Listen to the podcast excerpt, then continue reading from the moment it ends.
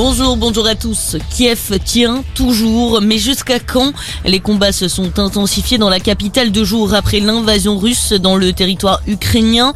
198 civils sont morts depuis le début du conflit. C'est ce que déplore en tout cas le ministre de la Santé ukrainien. Prendre les armes ou fuir le peuple ukrainien dans la tourmente. Des milliers de personnes quittent le pays pour se réfugier dans les pays frontaliers, notamment Pologne.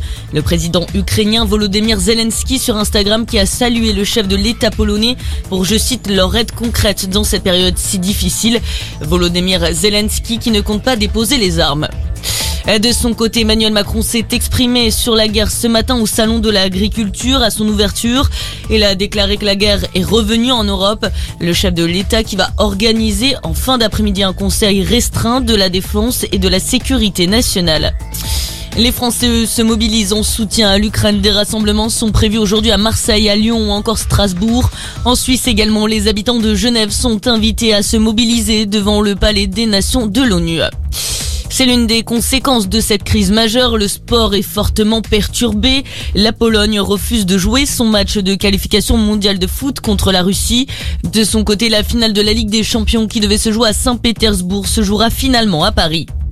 Euh, non, l'actualité également, la campagne présidentielle continue. Jean-Luc Mélenchon est à la Réunion jusqu'à lundi pour tenter de conquérir les électeurs. De son côté, Valérie Pécresse est attendue en Normandie. Anne Hidalgo, elle, sera en meeting à Bordeaux. Et puis attention au piège, le 15 de France en Écosse cet après-midi pour la troisième journée du tournoi Destination. Vainqueur facile de l'Italie et de l'Irlande pour les deux premiers matchs. Les Bleus doivent se méfier de Murrayfield.